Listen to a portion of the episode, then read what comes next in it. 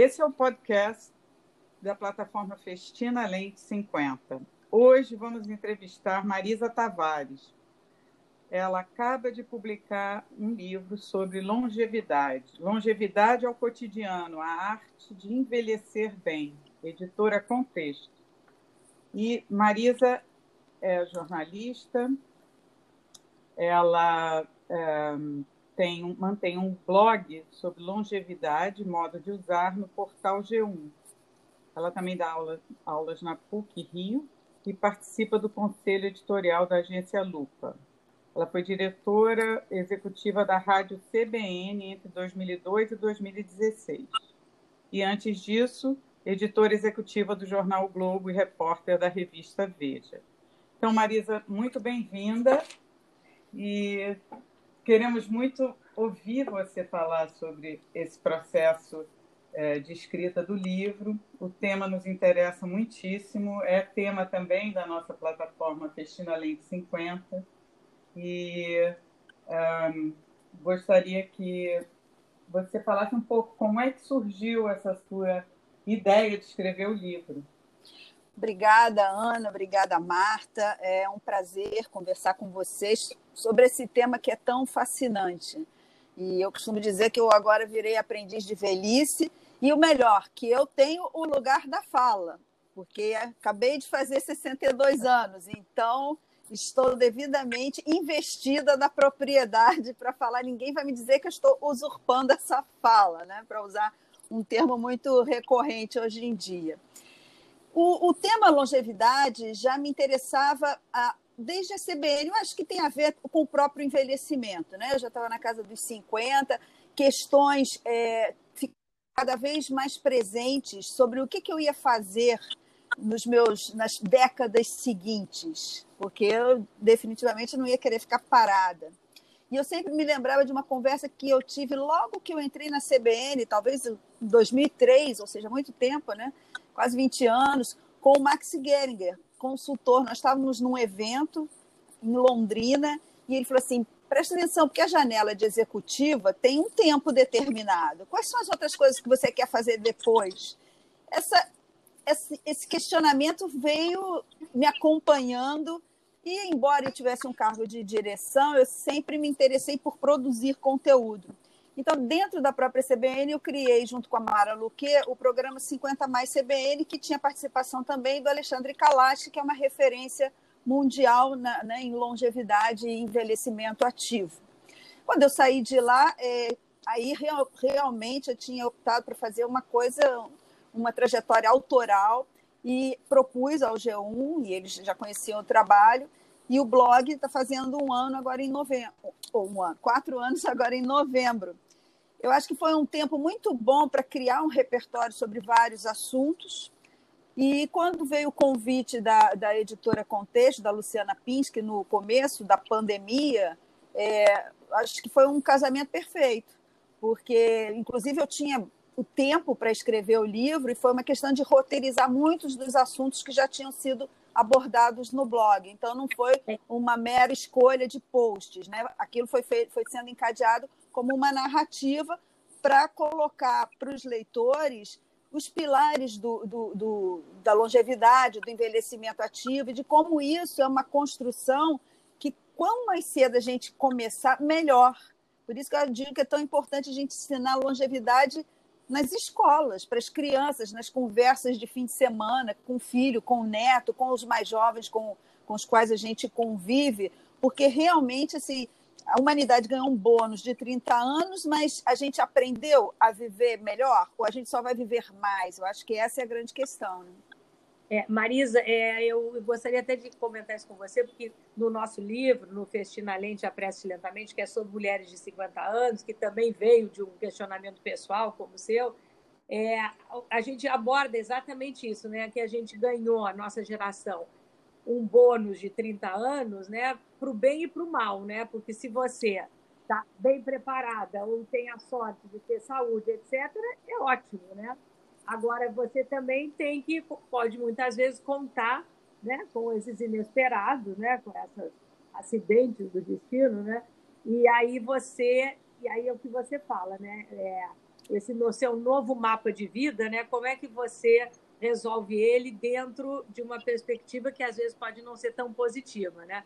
Mas só voltando ao seu blog, é, eu acho interessante você falar que você né, tem quatro anos de blog, aí você juntou, porque o blog é maravilhoso. Você entra, eu leio, mas daqui a pouco você que ficou de quatro anos atrás, você já perdeu, né? Não tem mais acesso àquilo. Quer dizer, você pode procurar.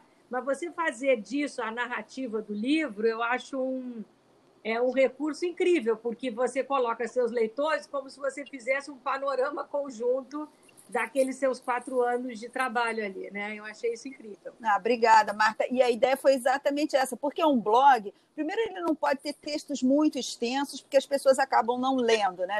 Hoje em dia todo uhum. mundo sofre de um certo déficit de atenção. E aí, às vezes, quando eu já estou assim no quinto parágrafo, vou me controlar, vou, vou pensar em como diminuir. E, e também ele abre um leque muito grande de frente, porque a ideia é falar de saúde, mas também de relacionamentos, de dinheiro, de pós-carreira, de economia da longevidade. E, e, é isso mesmo, muitas das coisas se perdem, porque quem é que vai cavar uma coisa lá de três, quatro anos uhum. atrás? E o livro foi exatamente tentar estruturar. Fiquei até com pena, porque alguns assuntos eu tive que simplesmente eliminar, deixar para um próximo, e que são questões que, que têm a maior relevância. É, eu me lembro quando, até falando né, a nossa geração, que você falou para o bem e para o mal, e eu acho que é uma missão da nossa geração, que está envelhecendo de uma maneira muito diferente da dos nossos pais e avós, é, é o nosso legado fazer essa mudança, fazer com que a velhice não seja vista como apenas um acúmulo de perdas, de, de doenças. Né? Inclusive, é uma coisa que a gente vai ter que ensinar aos médicos que é o seguinte, quem tem 60 está querendo está muitas vezes ativo, fazendo o seu, fazendo seu trabalho, dono do seu negócio, quer viajar, quer namorar, sabe? E, e, e, não é o velhinho frágil, que é o que os médicos aprendem nas faculdades. O que, que o estudante de medicina vê? O velho já muito frágil, num estado de precário, né? Então ele não entende que de 60 aos 100 anos a diversidade é enorme. As demandas são muito diferentes. Acho que essa é a nossa missão, mostrar que nós somos muitos e muito diferentes entre si. A velhice não é homogênea. É, e isso é interessante você falar, porque a gente estava lendo num clube de leitura que nós temos, eu e Ana Cristina, é um livro da Rosa Monteiro, que ela escreveu sobre o luto do marido, né, que ela fez quando o marido dela faleceu, e ela compara, é, escreve sobre a Marie Curie, aquela maravilhosa pesquisadora, ganhadora de dois Nobéis, e, e, ela diz isso, que as biografias, ela é uma grande leitora de biografias, que as biografias incomodam muito ela, porque é, é, a maior parte do livro é sobre a infância do biografado, sobre os anos de, né, digamos assim, de idade madura, adulta, e depois a velhice se concentra em cinco páginas, como se a pessoa não. e aí você está falando, de repente, pum, ali. E aí toda aquela vida produtiva maravilhosa ficou reduzida a ou, ou um problema de saúde, ou uma, enfim, uma incapacidade, alguma coisa, e aquilo parece que apaga toda uma vida anterior. E eu acho que isso no seu livro você mostra justamente o contrário. Não, e são várias coisas, vários assuntos que a gente tem que abordar com muita é, assertividade mesmo que é isso, assim, por exemplo, em relação às mulheres, né, que é a área de expertise de vocês. As mulheres na virada dos 59 para os 60, parece que elas se encantam e viram um personagem de ficção, porque a moda não atende mais, é, ou então é um modelo para você ser tipo vovó gata, alguma coisa que não, não tem, não tem, não tem nenhuma aderência com a realidade, nem com o que as pessoas querem. Eu costumo dizer assim, os, os, empreendedores, designers, estão todos com a lente com, muito míope. A gente tem que ajustar a lente, né? porque assim, os próprios designers eles acham que o design, para quem é mais velho, pode ser tudo bege e feio. Os sapatos podem ser horrorosos porque são confortáveis. Como é, por que, que as coisas têm que ser excludentes? Essa geração né, que está na casa 50, 60, 70, está que que está vivendo e constatando isso, está pensando: nossa, eu não quero o meu fim de vida como do meu pai, da minha mãe, dos meus avós. Eu quero ser protagonista da minha vida até o fim. E são essas as questões que eu levo para o blog e tentei colocar no livro. E quando eu falo até o fim, até a questão de, de assuntos bastante áridos, né? que é você fazer diretivas antecipadas sobre o tratamento que você quer ter médico ou não quer ter no final da sua vida, questões de cuidados paliativos, que são questões que a gente, quanto mais cedo a gente né, normalizar essa conversa, mais fácil. Porque todos vão aprender que é o seguinte, é isso, a gente não é porque a gente se cuida e toma vitamina e corre que a gente vai viver para sempre, né?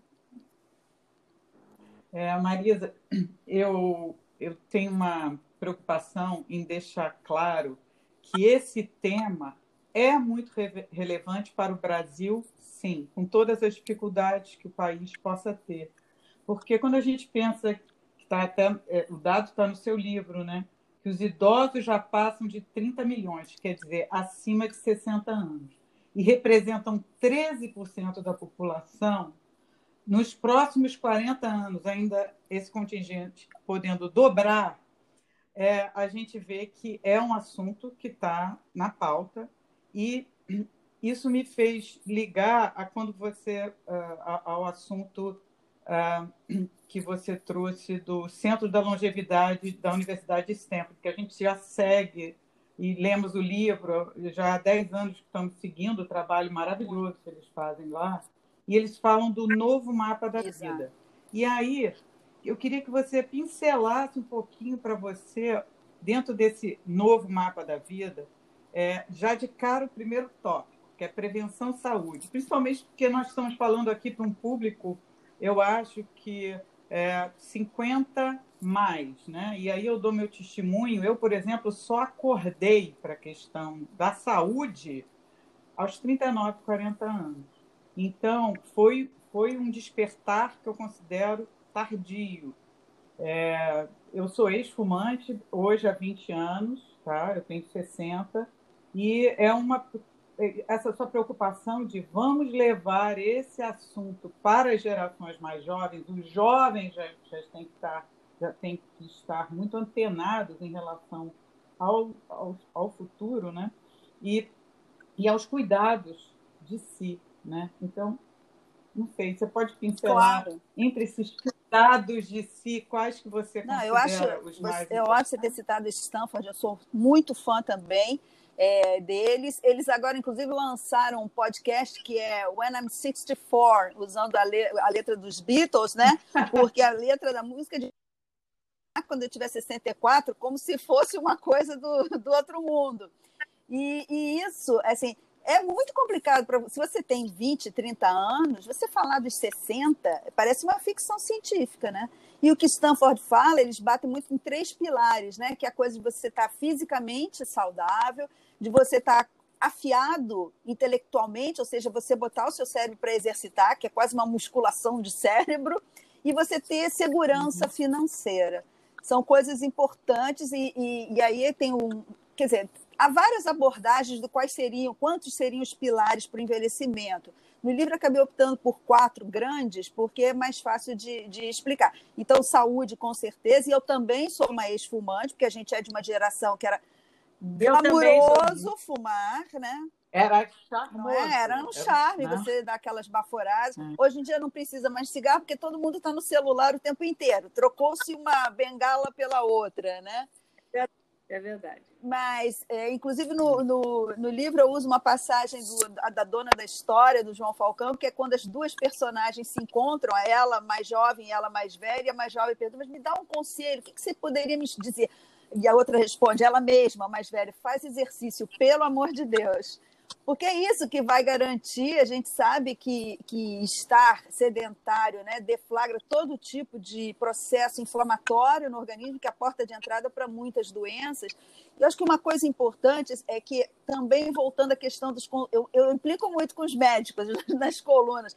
Não adianta o médico te dizer, ah, você tem que dar 10 mil passos por dia. Porque se você dá 200 por dia e segue o conselho do médico e no dia seguinte dá 10, no outro dia você vai estar no fisioterapeuta porque vai estar todo quebrado. Então, se você dá 200, dá 300 depois, dá 400. O importante é incorporando a sua rotina todas essas questões de exercício, né? de, de comer comida saudável, dormir, que é da maior importância.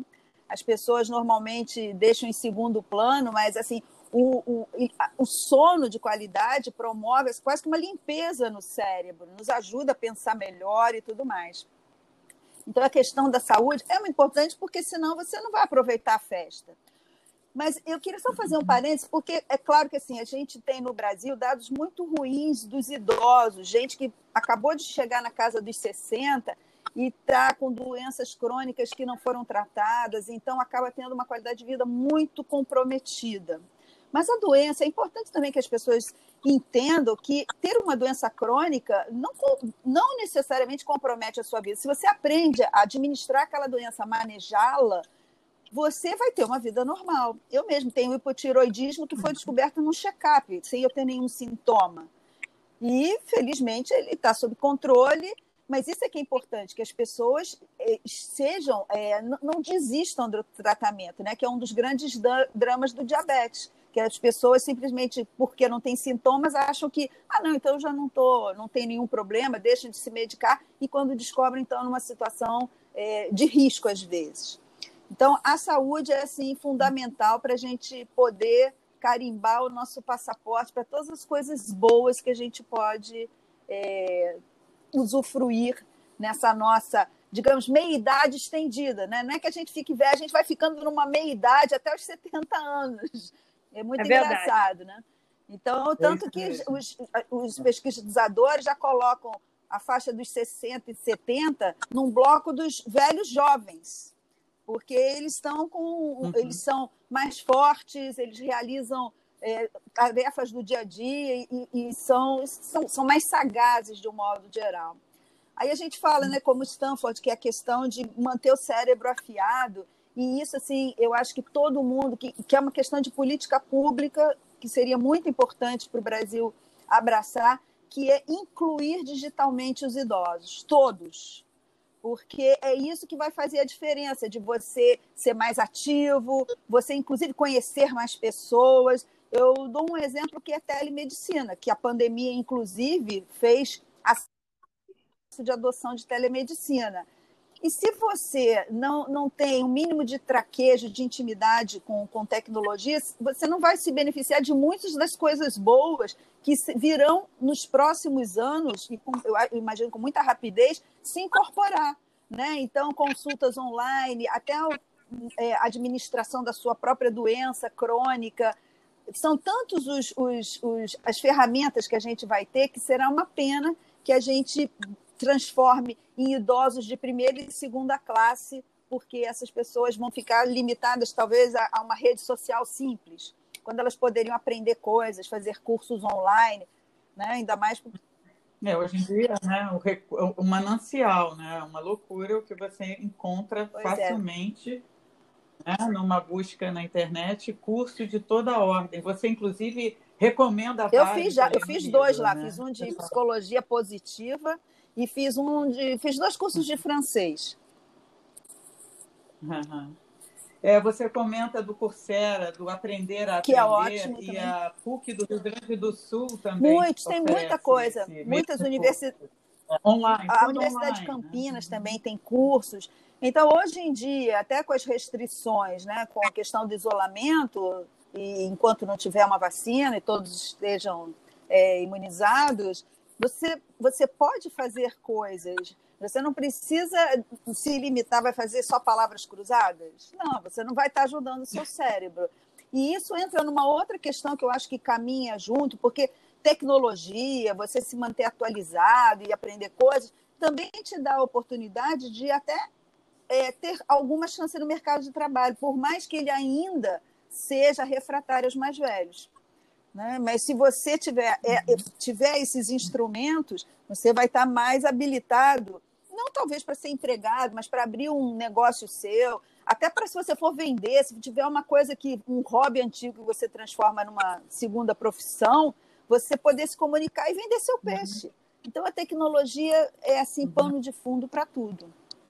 É, eu acho que a, até essa pandemia, né, que que a gente está vivendo nesse momento aqui no Brasil, no mundo, também acelerou um pouco, acelerou um pouco, não, acelerou muito essa alfabetização digital, né? Porque E aí a gente não precisa nem pegar idosos, né? Tinha gente de todas as idades que, assim, era até um motivo de orgulho. Ah, eu não tenho celular, o meu celular só fala, né? E eu não gosto disso, eu não gosto daquilo. E, na verdade, foram pessoas que ficaram eu, muito isoladas. Eu sou psicóloga de formação, apesar de não ter, não tenho mais é, clínica.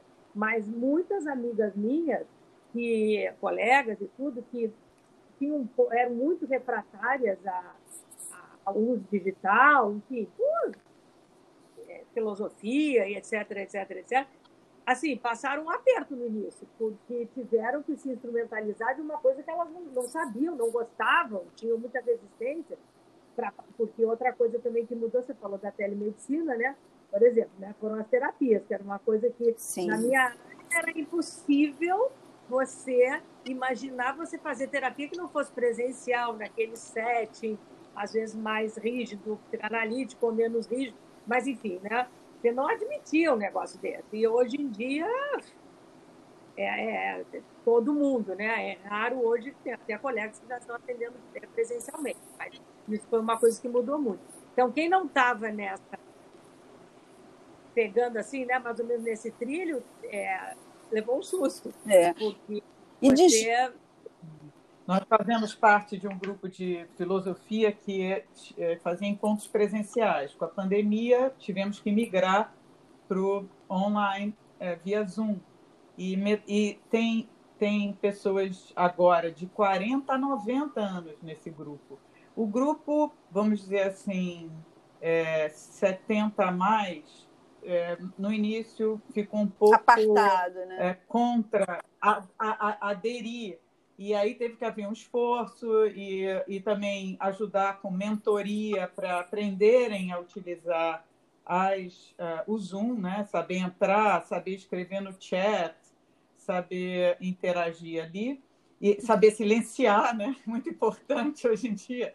E, e aí o que acontece? Depois de um mês, um grupo entrou, Aí o outro grupo se animou quando viu que uns tinham quebrado a resistência e aí foram. Mas eu acho que tem sido um desafio assim fenomenal né, para os mais velhos e, e ao mesmo tempo uma oportunidade, né? Tudo que vem para nos desafiar nos traz também é, oportunidades. Porque as pessoas acham que a né? velhice é assim, é como se você tivesse entrado numa zona de conforto perpétuo. E não é verdade. É, o que te estimula é o que te mantém a chama de você estar vivo.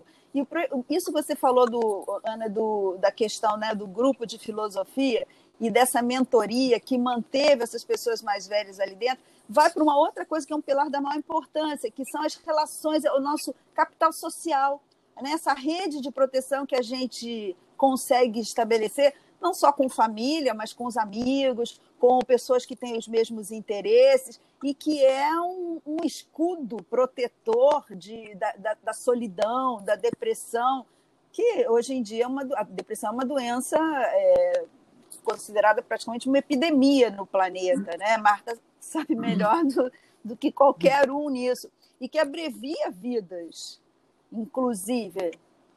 É, tem uma hora que eu não me lembro bem em que capítulo você fala da necessidade de fazer novas relações, novas amizades, nunca fechar. E a gente lembra de um testemunho que uma mulher do grupo que nós analisamos, uma das 65, um dos 65 depoimentos, em que ela falava que ela esperava que na velhice ela não reduzisse a vida dela, mas a, ela ampliasse cada vez mais as oportunidades, as relações sociais. Então, ela, ela viu o envelhecimento como expansão, não Retração, como né? é, retração. E a gente achou muito bonito essa, essa imagem, porque eu queria então que você falasse um pouquinho sobre outro tema que eu sou assim extremamente fã e preocupada ao mesmo tempo, que é a intergeracionalidade. É, eu acho que, né? pois é, você, a, gente acabou estava falando de, de tecnologia, né, que consegue uhum. fazer com que você preserve essas relações e, e, amplie. A vida, a gente tem que pensar sempre numa constante expansão até ela acabar. Não tem por que a gente decretar que deu um, um ponto final. E a questão da convivência é, intergeracional é da maior relevância, porque faz parte desse aprendizado, né? Você dominar códigos dos mais jovens, você se expor ao novo, que é um enriquecimento enorme. Recentemente eu assisti a um filme de uma cineasta brasileira, é, que eu até entrevistei, que se chama Aos Olhos de Ernesto que é, é da Ana Luísa Azevedo. É um filme de uma delicadeza enorme. Ernesto é baseado, inclusive, num fotógrafo que viveu no Rio Grande do Sul, um italiano, mas no filme ele é uruguaio, e ele tem 78 anos e está perdendo a visão. Perdendo a visão e o filho pressionando para que ele vá morar em São Paulo com ele. Só que ele, ele defende, ele está, quer dizer, é claro que a independência dele está ficando comprometida, mas ele não abre mão da autonomia, de ser o protagonista dele, da vida dele. E aí ele se encontra com uma jovem muito problemática, que é passeadora de cachorros, muito carente, cheia de problemas. E aquele encontro dos, muda a vida dos dois. É, não não afetivamente, tem afeto, não tem envolvimento emocional como se imaginaria, né? É, mas ele é, é, assim, ele é o mentor para ela enxergar que tem outra solução para a vida dela e ela, para ele, é aquele sopro que faz com que ele continue acreditando na vida e vá atrás das coisas que ele quer aos 78 anos. Então, assim, é um filme muito bonito é, e essa cineasta, inclusive, já tratou, trata com, com frequência da questão de longevidade. Ela dirigiu aqueles episódios de Doce de Mãe, ela tem, tem um curta premiado que é também Dona Cristina Perdeu a Memória, sobre uma mulher é uma idosa com Alzheimer. Então, ela tem uma uhum. delicadeza que é também de quem já entrou na casa dos 60 e está discutindo os assuntos que são da maior uhum. importância. E o mais o, o, irônico nisso é que a gente está num planeta né, com cinco gerações convivendo, dos bebês aos centenários, e nunca as gerações estiveram tão distantes umas das outras, né? porque as famílias são menores, vão morar em outra cidade, e a gente não vê o benefício dessa troca, que é tão importante.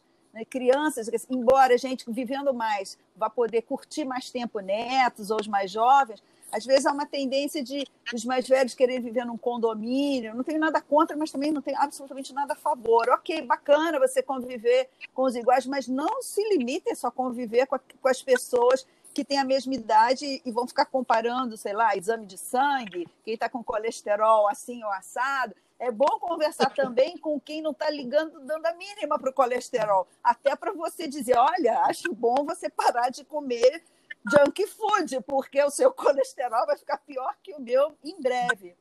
Então, mas isso, desculpa, só para encerrar uma coisa que assim, também demanda uma política pública, né? Por que não os mais jovens serem, não, que estão sem trabalho, porque está faltando trabalho para todo mundo, não serem, não se tornarem eh, os, os instrutores para a inclusão digital de mais velhos. São coisas que poderiam dar tão certo e que fariam um efeito positivo tão rapidamente, né? Maravilhoso.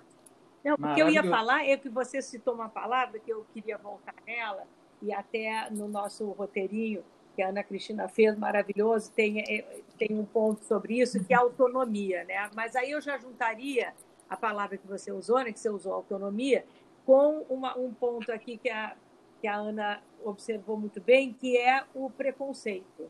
Tá? O idadismo, né, como se é, a, a, a terceira idade, que aliás eu detesto esse nome, enfim, como se mais, os mais velhos fossem perdendo autonomia, ainda autônomos, né? Exato velho fosse ruim, né? Outro dia eu estava num grupo, eu faço parte de um grupo de atendimento voluntário que se criou na quarentena para atender voluntariamente pelo telefone, né? Psicólogos, psiquiatras, um trabalho maravilhoso. E uma das pessoas era falou isso, que teve sintomas de Covid, é uma pessoa que a, que a colega atendeu. E ela tinha, tem 65 anos, alguma coisa assim. E foi para o hospital e, e tal. E aí, bom, tá bom. Então, chegou lá, fez os exames, não sei o quê, não era Covid. Mas acho que ela ficou algumas horas no hospital. Então, tá bom, vou me embora. Aí, não sei quem do Não, a senhora tem que ter um acompanhante. Mas por quê? Se eu vim sozinha? Não, só sai daqui com acompanhante. E a senhora é idosa. Ela ficou uma onça porque ela disse: O que, que, é isso? Mas eu não tenho então autonomia, eu preciso agora de babá para ir para casa. Se eu vim aqui sozinha, ninguém me, ninguém me diz, não, a senhora volte com o acompanhante.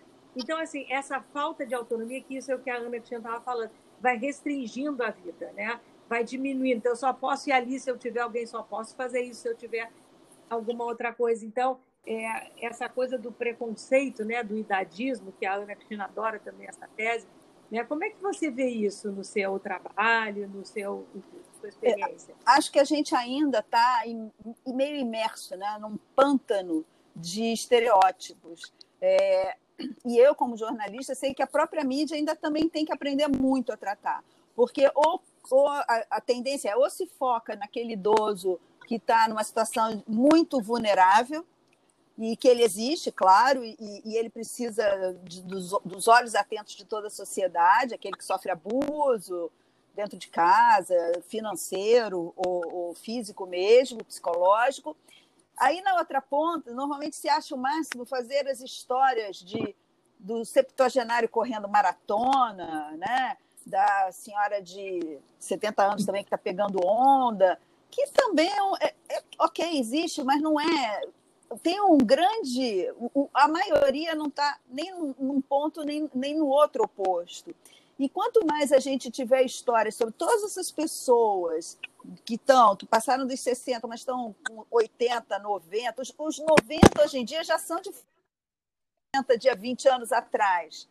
Eles já são, eles estão mais bem dispostos, com mais saúde e tudo mais tudo isso tem que ser contado mais vezes. Por isso que eu digo que é uma missão dessa geração toda, dos baby boomers. Eu estou no finalzinho lá do, da última safra de baby boomers. E é, todo mundo tem que contar essa, essa história e mostrar que é exatamente isso. Essa infantilização do idoso, é, é, ela diminui, ela, ela pequena pessoas que têm uma riqueza enorme e a gente tem que brigar por elas. Quem já não viu, por exemplo, idosos que vão estão assim com algum problema motor, e aí é só uma questão de independência, mas são autônomos e decidem a própria vida. E o médico conversa com o filho, com a filha, ou com o cuidador ou a cuidadora, como se aquela pessoa não existisse. Exatamente. Então, são Foi... coisas que tem que mudar urgentemente.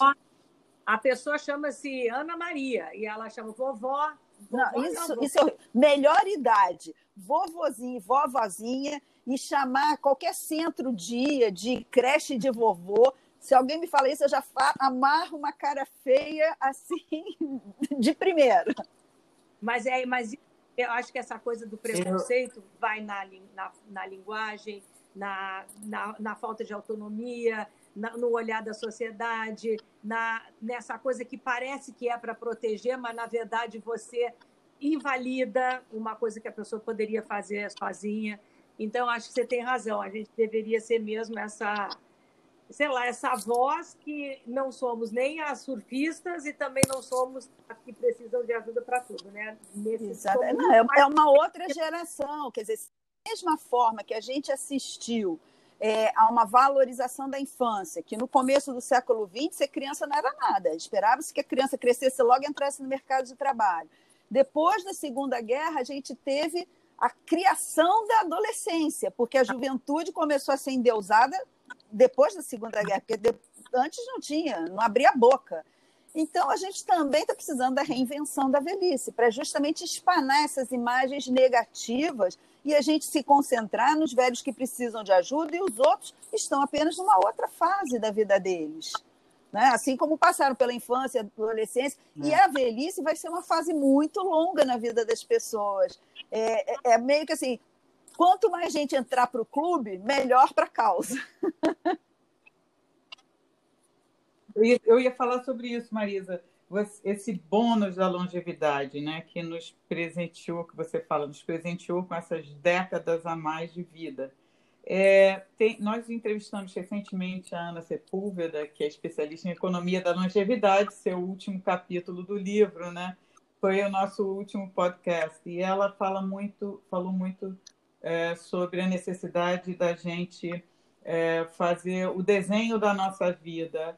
A quase a cada década a gente vai ter que redesenhar o que, que a gente quer para a próxima, né? É, esse esse é, olhar para o que está se fazendo, para o que gostaria de estar fazendo depois, sempre com um olhar desse planejamento. E eu achei muito bonito quando você pergunta: temos que pensar em quem queremos ser quando nossa carreira formal terminar. Então, esse quem queremos ser, né, eu acho que é uma, para mim, me bateu, eu sublinhei, porque é, é uma pergunta que eu acho que a gente deve se fazer de tempos em tempos. E eu, agora, por exemplo, estou fazendo um curso de design, Designing Your Life. É, é, é, é, é um, um, curso que, que, faz justamente você rever tudo que você já fez, onde você está e para onde você quer ir. Claro que aí uma, tem uma metodologia própria, mas, eu, mas essa ideia de parar e perguntar quem que eu quero ser agora e essa abertura, né, que hoje eles chamam de mindset aberto, né, para o que você está querendo enxergar de novo, se permitir enxergar de outra forma, né?